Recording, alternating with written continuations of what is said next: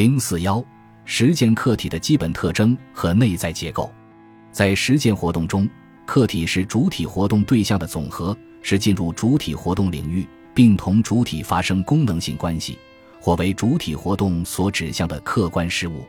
对于实践的客体，要从以下两方面去理解：其一，客体是一种不以主体意志为转移的客观存在，这是客体自身的客观性方面。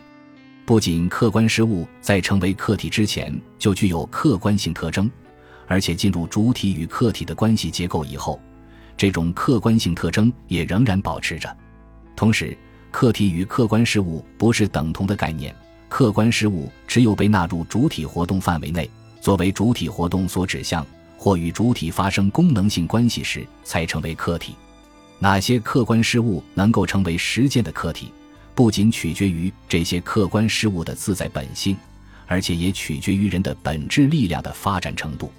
换言之，哪些客观事物能成为实践的客体，既取决于客观事物具有哪些可被人类利用的性质，又取决于人的实践的水平能否利用客观事物的这些性质。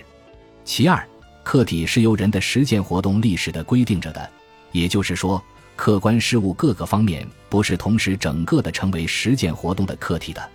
就整个自然界来说，客观事物被纳入主体实践活动范围要有一个过程。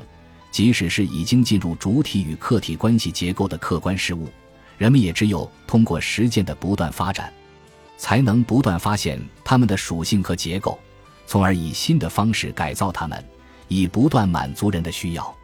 其三。客体的变化和发展不仅表示客体本身发生了特定的变化，而且这种变化和发展本身就是主体本质力量的确证。这就是说，通过客体的变化发展，可以透视主体能力及其需要的变化发展，客体不断扩大的过程，同时也就是主体本质力量不断发展的过程。正如马克思所说，工业。的历史和工业的已经产生的对象性的存在，是一本打开了的关于人的本质力量的书。同主体一样，客体也是一个历史范畴。被纳入主体活动范围的客体是不断变化和发展的，客体因此也就具有了与主体历史活动相联系的多种形式。其中有三种基本形式，即自然形式的客体、社会形式的客体和精神形式的客体。这三种类型的客体构成了客体的内在结构。自然形式的客体是客体的最基本形式，在人类最初的最基本的实践中，客体是自然。这种客体既包括同人的对象性活动发生关系的自然物，也包括人们用某种方式改造或制造出来的人工自然物。人工自然物既是主体实践活动的结果。同时，又是主体实践活动进一步改造的对象。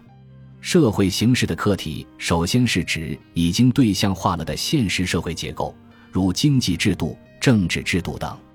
同时，也包括体现在物上的社会关系。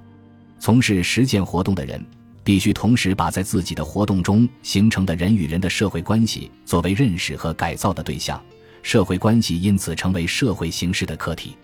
精神形式的客体是指以物的形式存在，并成为人们实践活动对象的精神生产的结果，如以书籍为物质载体的各种理论学说等。精神客体都有自己的物化形式，但人们所注重的不是他们的物化形式，而是这些物化形式所体现或携带的精神内容。精神客体是人类在自己的活动中创造出来的。同时，又成为人们继续进行研究和认识的对象。